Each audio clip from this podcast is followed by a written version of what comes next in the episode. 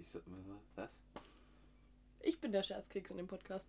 Was heißt das? Ja, du machst doch immer deine lustigen Videos, wo du Bandagen aufwickelst und. Ich mach nichts. Ich, doch. ich werde dazu gezwungen. Ja, und alle Das wollen ist immer. nach Drehbuch. Ja? Wie gut war das Einflechtvideo zum Beispiel? Ja, das ist nach Drehbuch. Dass du auch immer verlierst? Ja. Das ist äh, wie beim Wrestling. Aber wieso? Wie ist das mit dem Wrestling? Das ist auch nach Drehbuch. Ja, aber Du warum bist musst ja du nicht der Stärkste. Ja, aber du musst ja immer, das mit dem Zopf zum Beispiel, da hast du ja auch sowas von Haus hoch verloren. Da hast du den hässlichsten Zopf gemacht, den ich jemals gesehen habe. Ja, das war auch mein erster in meinem Leben. Hast dir schon Mühe gegeben. Ja, weil ich immer die höchsten Ansprüche an mich selber habe. Das ist nach Drehbuch, was du jetzt hier gerade machst. Was willst du jetzt eigentlich? Tu von nicht mir? so- Jetzt komm mal auf den Punkt. Okay, wir können uns jetzt nicht Du streiten. redest immer um den heißen Brei herum und sag doch einmal jetzt, was wolltest du mir jetzt damit sagen? Ich finde es schön, dass du dich so engagierst für so viele Projekte, unter anderem auch für diesen Podcast. Ah ja. Weißt du, wie viel ich da rausschneiden muss? Das kann ich alles nicht verwenden. Das ist nicht witzig. So, wir fangen jetzt an, okay? Konzentrier dich bitte. Boah, das wird ja echt übel, ey. Wie soll ich mich denn so konzentrieren? So, also wenn ich. Na, warte, Moment. Das ist ein Glück. Ein Glück ist das nur auditiv. Auditiv? Wenn ich das jetzt auch noch visuell übertragen müsste, hätten wir ein richtiges Problem. Findungsphase oder? Können wir das so nennen? Findungsphase mit. Andreas Kreuzer? Okay.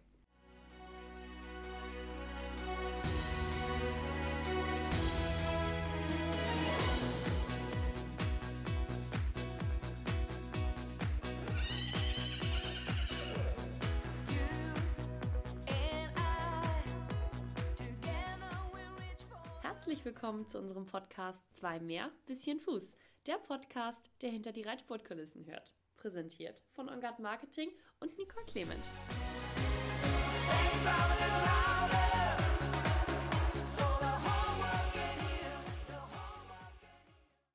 Herzlich willkommen zu einem neuen Podcast. Es ist jetzt zwei Wochen her, dass das deutsche Spring- und Dressur-Derby vorbei ist. Und wir haben uns jetzt zwei Wochen Podcast-Pause genommen, möchten jetzt aber natürlich zweiwöchentlich, so wie wir es am Anfang angekündigt haben, weitermachen.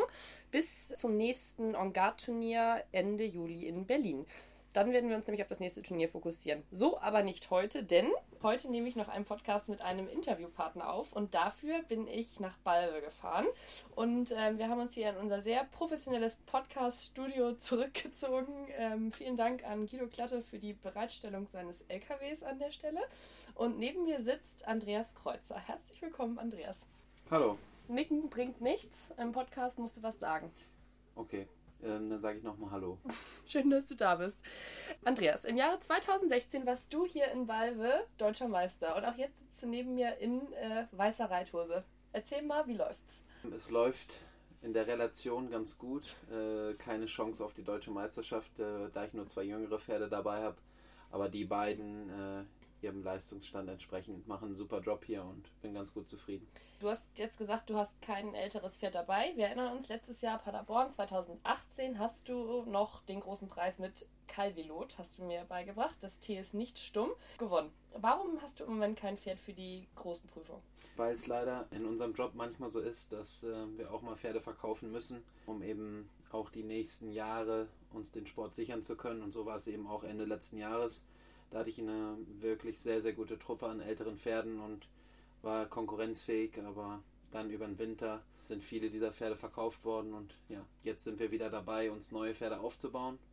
Und das ist unser tägliches Brot, immer wieder auch die jungen Pferde in den Sport bringen. Und ja, das ist eigentlich auch der Hauptgrund, warum ich jetzt die zwei jüngeren Pferde hier mit habe, Diavoltan und Campino, um eben die wieder an diesen Sport ranzuführen und dann hoffentlich nächstes Jahr wieder konkurrenzfähig dabei sein zu können. Du hast jetzt aber zu Hause in Damme ein riesig großes Team und auch viele Reiter und ja, viele Leute, die sich um deine Pferde kümmern. Jetzt erinnern wir uns, letzte Woche Wiesbaden zum Beispiel, Philipp Koch ist da geritten, U25 Springpokal, der reitet auch bei dir. Das heißt, du als äh, Chef des Ladens hast ja eigentlich solche Pferde im Stall. Wie kommt es, dass du die nicht selber reitest? Also bei Scato, das ist das Pferd, was Philipp Koch letzte Woche in Wiesbaden geritten ist, ist es einfach so, dass das Pferd Anfang des Jahres zu uns kam, auch erst achtjährig ist und Philipp sich der Sache angenommen hat, weil ich eben nicht alles selber machen kann. Deswegen verteilen wir es auf verschiedene Schultern. Und eigentlich ist meine Devise, dass ich lieber pro Reiter weniger Pferde habe, um dann wirklich individuell arbeiten zu können. Und ähm, so auch bei Scato und Philipp hat er einen unheimlich guten Job mit ihm gemacht und hat dann eben die Chance bekommen, auch über Bad Oeynhausen, Brakel jetzt in Wiesbaden an den Start zu gehen. Und dann macht es für mich nur Sinn, auch den Weg noch weiter voranzutreiben. Und sicherlich wird irgendwann der Tag kommen, wo ähm, ich dann auch mal das Pferd übernehme. aber alles zu seiner Zeit und im Moment macht das Pferd eine super Entwicklung mit ihm. Und, und irgendwann, wenn es dann richtig gut läuft, dann schnappt man sich als Chef das beste Pferd, oder? Nee, das, das ist, hat noch nicht mal was damit zu tun, dass ich mir das beste Pferd schnappe, sondern es ist einfach so, dass ich natürlich dann doch nochmal am Ende andere Möglichkeit habe, auch auf andere Turniere zu kommen. Und darum geht es eigentlich nur, dem Pferd die beste Möglichkeit zu geben, äh, zu reifen. Also geht es weniger um mich, sondern geht es einfach darum, für das Pferd die bestmögliche Chance zu schaffen, in diesen Sport reinzukommen. Und mhm. Jetzt hast du eben gesagt, du verteilst die Aufgaben auf viele Schultern, weil ihr einfach super viel zu tun habt. Dafür müsste man vielleicht wissen, dass ihr bei euch in Damme gerade einen riesigen Umbau vollzogen habt. Und zwar habt ihr das Reitsportzentrum da eigentlich einmal völlig auf links gedreht. Was habt ihr da gemacht oder was ist euer Ziel? Ja, das Ziel dabei ist eigentlich, dass wir einen Standort schaffen, an dem wir alle Dinge, die in meinem Unternehmen vereint werden sollen, vereinen können. Ähm, das sind zum einen die Ausbildung der jungen Pferde, weil ich das als elementar sehe für alles weitere, was kommt.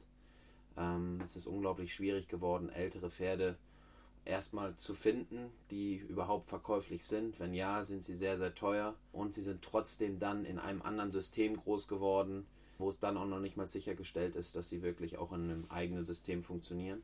Das heißt, das ist eigentlich der, der Grundstein für alles andere, dass wir junge Pferde in unser System einbringen durch Investoren, die uns die Möglichkeit geben, diese Pferde zu kaufen. Wir die in unserem System ausbilden, um dann entweder den großen Sport weitermachen zu können oder eben, das ist dann das zweite Standbein, das sind unsere Schüler, die mit uns trainieren, die mit uns auf Turnieren begleitet werden, die die ganze Planung mit uns zusammen machen, eben auch für diese Schüler oder eben für uns Top-Pferde wieder in den Sport zu bringen. Und diese drei Bausteine, wenn man sie nennen will, junge Pferde, Schüler und eben der Topsport. Hört sich auf den ersten, äh, wie sagt man? Auf den ersten Blick, aber das ja. ist ja nicht mit anhören. Vielleicht an so einem Podcast. Wollte ich nicht sagen. Aber auf jeden Fall äh, hört sich das erstmal sehr, sehr anders und sehr, sehr komisch an, das alles an einem Ort zu machen. Ähm, ich habe aber die Erfahrung der letzten Jahre oder in den letzten Jahren gemacht, dass es einfach super zusammenpasst, wenn man es als Zahnräder aneinander laufen lässt.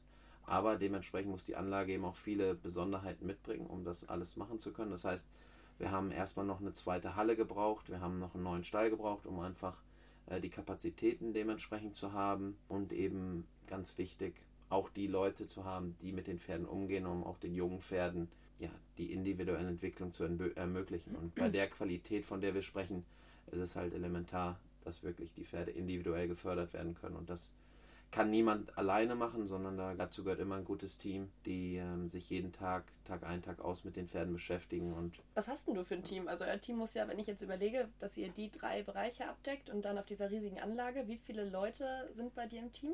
Ähm, Im Moment haben wir ähm, circa 20 Angestellte. Und da gibt ihr Reiter, Pfleger und dann Leute, die sich um Bürokram genau. und solche Sachen kümmern? Büro, Training werde ich unterstützt. Management, was den Stall anbetrifft. Klar, Leute, die sich um die Pferde kümmern. Du hast eben schon gesagt, dass du wichtig findest, dass es das alles so ineinander läuft. Aber viele Kollegen aus dem Reitsport fokussieren sich ja auf eine Sache. Die machen dann oder reiten hauptsächlich Turnier oder die handeln eben hauptsächlich. Und du möchtest es aber alles parallel zusammen weiterlaufen lassen und so parallel zusammen aufbauen und dich auf nichts fokussieren das ist nicht ganz richtig. Also mein Fokus war jahrelang der Sport und es gab für mich nichts Wichtigeres, als im Sport erfolgreich zu sein. Zwei Jahre lang die Global Champions Tour mitgemacht. Ich bin von zu Turnier zu Turnier gereist, habe aber einfach da gemerkt, dass dieser Sport sehr schnell vergänglich sein kann. Das heißt, kann eine Woche im großen Preis platziert sein und freut sich und die nächste Woche hat man einen Fehler und man fühlt sich eigentlich so, als wenn man nichts auf die Reihe bekommen hat. Und da habe ich angefangen zu überlegen, wie kann ich das langfristiger sehen um diesen Sport mir überhaupt zu ermöglichen. Das heißt, der sportliche Teil ist doch jetzt deutlich in den Rückraum gerückt für mich. Mhm. Aber ähm, nur vorerst, weil du das jetzt erstmal quasi neu aufbauen möchtest oder das, hast du schon. Das wird man sehen. Also ich habe jetzt natürlich durch, durch Jana Vargas vor allen Dingen auch eine Reiterin dazu bekommen, die mir diesen Part eigentlich abnimmt, die halbtags bei mir mitreitet. Das ist für mich eine der besten Reiterinnen, die wir in unserem Land haben und äh, ich bin sehr froh, dass sie dass sie dieses Projekt mit angeht. Das heißt, ich habe diesen Teil eigentlich schon gut abgeben können und ich mache das, wo ich mich gut darauf fokussieren kann, was den Sport angeht. Aber es wird jetzt nicht so sein, dass ich auf Biegen und Brechen jetzt irgendwelche großen Preise äh, angehen werde, wenn, wenn entweder A, die Pferde dazu nicht da sind oder auch die Zeit nicht. Das, das macht keinen Sinn. Dann fokussiere ich mich lieber auf die jungen Pferde. Mein Fokus liegt ganz klar auf dem Investment in junge Pferde, Ausbildung von jungen Reitern, also unseren Schülern. Das ist was mir unheimlich liegt, was mir unheimlich viel Spaß macht. Hat sich dann aber auch ein ähm. bisschen verändert so über die Jahre, dass du echt gerne viel auf Turnier gefahren bist und jetzt auch gerne ein bisschen das machst, ja, was man eben machen muss, um den Turniersport so leben zu können. Definitiv. Also ich bin froh um jedes Turnier, was ich reiten durfte in meinem Leben. Bin auch froh über jede Platzierung, die ich hatte. Aber es ist eben nicht der Mittelpunkt für mich. Der Mittelpunkt für mich sind die Pferde. Und wie kann ich es schaffen, mein Leben lang hoffentlich mit Pferden ähm, etwas machen zu können? Weil das ist das, was ich liebe. Das ist meine Passion. Ähm, der Sport kann schnell in die eine oder andere Richtung gehen. Das ist manchmal ganz schön, manchmal ganz traurig. Und das wird auch immer ein Teil davon bleiben. Wie wichtig ist denn das eigene Turnierreiten, also dass du wirklich selber auf dem Pferd sitzt und Turnier reitest für das alles andere, was du machst, also wie zum Beispiel Handel? Ist es da wichtig, dass du auch selber reitest oder ist es einfach so über die Jahre, hat man sich jetzt was aufgebaut und du kannst da im Hintergrund agieren und musst gar nicht mehr so viel selber Turnier reiten? Teils, teils. Also ich glaube schon, dass es im Moment noch ziemlich wichtig ist, dass ich auch selber präsent bin weil einfach die Marke in Anführungszeichen Andreas Kreuzer bisher nur als Sportler besteht. Hm, ich habe die ganzen Jahre nichts anderes gemacht und jetzt versuchen wir Schritt für Schritt auch etwas zu etablieren, was unabhängig von mir als Sportler funktionieren kann. Aber ich glaube, das braucht ein bisschen Zeit, aber das ist ganz klar das Ziel, dass es auch unabhängig von mir als Sportler Andreas Kreuzer funktionieren kann. Und deswegen auch jetzt der Schritt mit Jana Vargas oder auch mit meinen anderen Bereitern ist, glaube ich, ganz klar Signal in die Richtung, dass wir den Weg gehen wollen und ja, uns, wie ich eben gesagt habe, eine Marke aufbauen wollen, die auch unabhängig von mir funktionieren kann. Mhm. Aber es muss Schritt für Schritt gehen. Deswegen glaube ich, sind wir da auf einem guten Weg. Viele Pferde gehören ja einfach gar nicht einem selber, sondern eben Sponsoren oder Investoren. Mal Hand aufs Herz, weißt du, wie viele Pferde du besitzt oder an wie vielen du finanziell beteiligt bist? Ähm, nicht genau. Aber ungefähr? Das ist, ähm, das wäre jetzt also wirklich reine, rein hypothetisch, was ich jetzt hier von mir geben würde. Hm. Ähm, aber es geht schon an die 100. Schön. Die sind aber weit äh, in Deutschland verteilt dann wahrscheinlich, oder? Ja, es ist so, dass da natürlich auch Zuchtstuten bei sind, dass da Fohlen bei sind, junge Pferde, dass da ein paar jüngere Pferde bei sind, die ich bei Reitern in der Umgebung äh, verteilt habe. Und verwaltest du auch das alles selber? Also deine eigenen Pferde, wenn man jetzt sagt, hm, ich besitze ungefähr 100 Pferde, vielleicht sind es aber auch 120 oder nur 80, weiß ich jetzt nicht ganz genau. Das kann man ja gar nicht alles selber abdecken. Nee, ähm, deswegen sage ich, dass das Allerwichtigste ist das gute Team weil, ähm, wie du eben auch schon gesagt hast, man muss sich eben auf seine Dinge fokussieren, man muss das machen, wo man effektiv auch das meiste rausholen kann. Und äh, ich bin sicherlich nicht der Typ, der äh, abends im Büro sitzt und irgendwelche, irgendwelche Rechnungen äh, durchgeht und dies und jenes macht, sondern ich lebe auch ein Stück weit von meiner Emotion und auch ein bisschen ja, positives Verrücktsein jeden Tag ähm, Dinge anzugehen, neue Leute zu binden, oder zu finden, die unser Projekt unterstützen im Sinne von Investment, neue Pferde zu finden, die das Potenzial haben, den Weg mit uns zu gehen, mit den Schülern den Weg zu gehen. Das ist auch etwas, was mir riesig Spaß macht, die Entwicklung zu sehen, jeden ja. Tag wieder aufs Neue zu motivieren, mal zu bremsen, mal vielleicht ein bisschen zu pushen. Und ähm, dich selber zu motivieren für reiterliche, also verfolgst du eigentlich auch noch selber reiterliche Ziele? Es ist ja auch klar, ist das ein Riesenprojekt, was du jetzt machst, aber denkt man nicht so ein bisschen, ich weiß nicht, zum Beispiel Tokio 2020, das ist ja echt sowas, was viele einfach verfolgen, wo jetzt irgendwie Großpferde mhm. gekauft werden, wo viele langfristig darauf hinarbeiten. Hast du solche reiterlichen Ziele jetzt noch oder fokussierst du dich wirklich mhm. auf? Also man muss ja fair sein und als Reiter kann ich ganz großartige Ziele haben, aber wenn ich das passende Pferd nicht habe zur passenden Zeit, dann kann ich nichts erreichen. Mhm. Weil wir sind einfach ganz klar auf unsere Pferde angewiesen. Das heißt, ich habe aufgehört, Riesenträume zu haben. Das Einzige, was ich mir definitiv vorgenommen habe, aber das gilt für alles im Leben, ist nie das Gefühl zu haben, nicht alles dafür getan zu haben. Und das ist das Einzige, was ich mir vorgenommen habe. Und sollte es dann so sein, dass ich zur passenden Zeit ein passendes Pferd habe, dann bin ich auch sicher, dass ich alles dafür tun werde, den bestmöglichen Erfolg zu haben. Und wenn dabei dann so eine Sache herauskommen würde, wäre das natürlich das Größte. Und ich glaube, jeder Sportler, der das so intensiv mal gemacht hat und betrieben hat, das ist immer das größte Olympia. Also ähm, wenn Olympia im Fernsehen ist, glaube ich, gibt es keinen Tag, wo man nicht sich irgendwelche Wettkämpfe anschaut von Sportarten, die man wahrscheinlich sonst im Leben nie verfolgen würde. Einfach Was ist bei dir sowas? Ja, einfach weil es Ach so, zum Beispiel Tontauben schießen oder so, keine Ahnung. Guckst du dir dann an im Fernsehen? Äh, es geht ja gar nicht um den Sport an sich, sondern ich glaube, die Momente, die es bei Olympia gibt, das ist einfach etwas Einzigartiges und das ist natürlich etwas, was, was man sich auch gerne mal vorstellt. Aber wie gesagt, es ist natürlich irgendwo ein Traum. Ähm, ich glaube, das ist ganz normal, aber es ist nicht so, dass mein Lebensglück jetzt daran hängt, mhm. ob ich das schaffe oder nicht, weil ich weiß, dass viele andere Faktoren dazukommen. Ja, jetzt ist es so, dass ihr in Damme ja ein, ein riesen da gebaut habt oder viel umbaut und wirklich viel macht. Das ist in Deutschland aber so ein bisschen ja, einzigartig in Anführungsstrichen, aber es gibt nicht so viele vergleichbare Anlagen in, in dieser Größenordnung, wo eben so viel gemacht wird. Gerade auch in Bezug auf Turnier hat man so ein bisschen das Gefühl, dass im Moment Holland zum Beispiel oder Belgien, wo es eben diese riesen Zentren gibt, wo es äh, Turniere gibt, wo die Reiter eine Woche lang hinfahren und, weiß ich nicht, 150 Pferde in einer Prüfung am Start sind, wie in Pierbergen oder so, ähm, dass da einfach mega viel gemacht wird. Findest du so generell, dass Deutschland da so ein bisschen hinten an ist, was das angeht? Das ist definitiv ein Problem, was wir Woche für Woche diskutieren, ähm, wenn wir in Holland und Belgien die Entwicklung sehen. Erstmal für, mit was für Bedingungen wir da konfrontiert werden. Das ist einfach Wahnsinn, was wir da in vier Tagen auch an Pferden reiten können, wirklich trainieren können. Das ist, das ist wirklich Wahnsinn.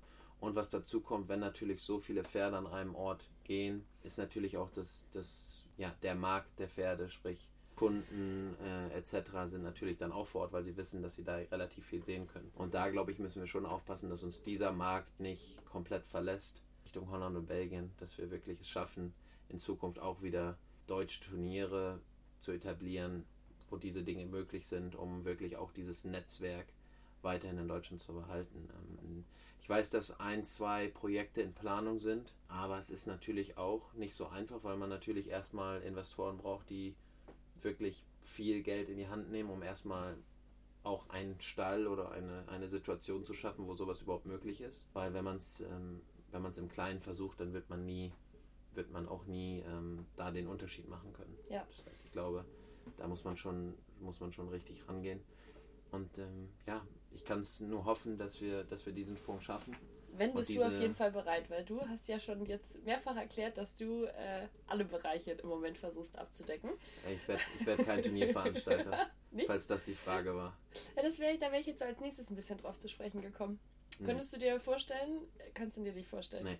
Es gibt so Dinge, mh, mm, die mache ich, weil ich davon überzeugt bin und weil ich irgendwo eine Idee davon habe. Aber mhm. Turniere gehören definitiv nicht dazu. Weil du nicht so der Organisationsfuchs bist? Oder? Nee, ich habe da auch gar keinen, gar keinen Zugang zu. Also vielleicht müsste ich mich da auch mal mit beschäftigen, aber ähm, im Moment habe ich jetzt auch nicht wirklich Zeit. Wäre das bei euch in Damme denn möglich? Ich weiß, also jetzt bis auf, ich glaube, die letzten zwei Jahre oder so, gab es in Damme auch einfach immer ein äh, großes Turnier oder ein größeres Turnier. Ähm, ist das bei euch dann überhaupt wieder geplant oder wird es da auf der Anlage kein Turnier mehr geben? Es wird sicherlich auch Turniere geben. Ähm, Aber weil, nicht mit dir als Hauptveranstalter. Definitiv nicht mit mir als Hauptveranstalter. Ich werde es natürlich unterstützen, aber nicht mit mir in der Hauptverantwortung. Ich glaube, das würde, würde ein ganz schön armseliges Turnier werden dann.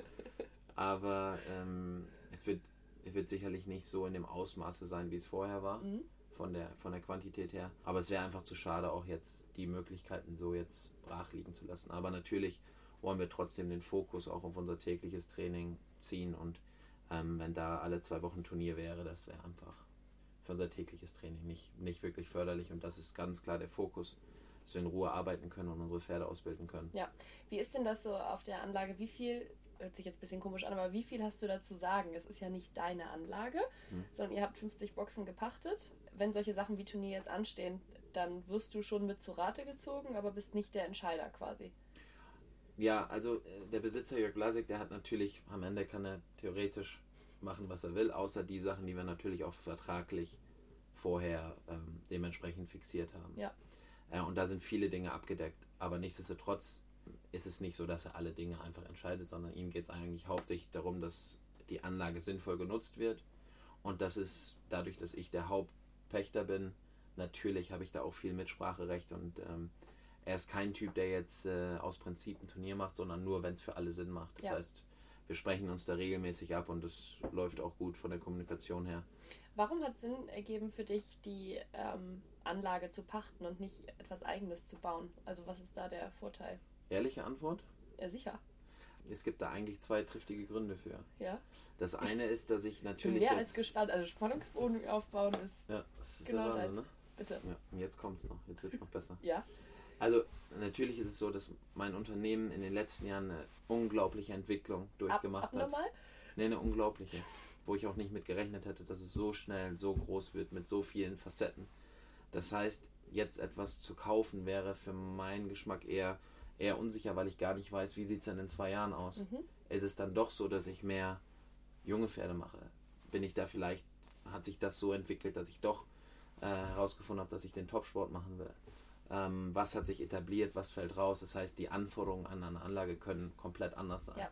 Das heißt, es hätte für mich keinen Sinn gemacht. Äh, und zweitens, ich hätte auch gar nicht das Geld dazu. okay, das ist die leider, leider keine Chance. Gut, aber ähm, das jetzt muss ja auch alles bezahlt werden. Der Umbau der Anlage. Aber da hättest du wahrscheinlich einen etwas größeren Investor noch gebraucht, der dir eine Anlage in dieser Größe neu baut.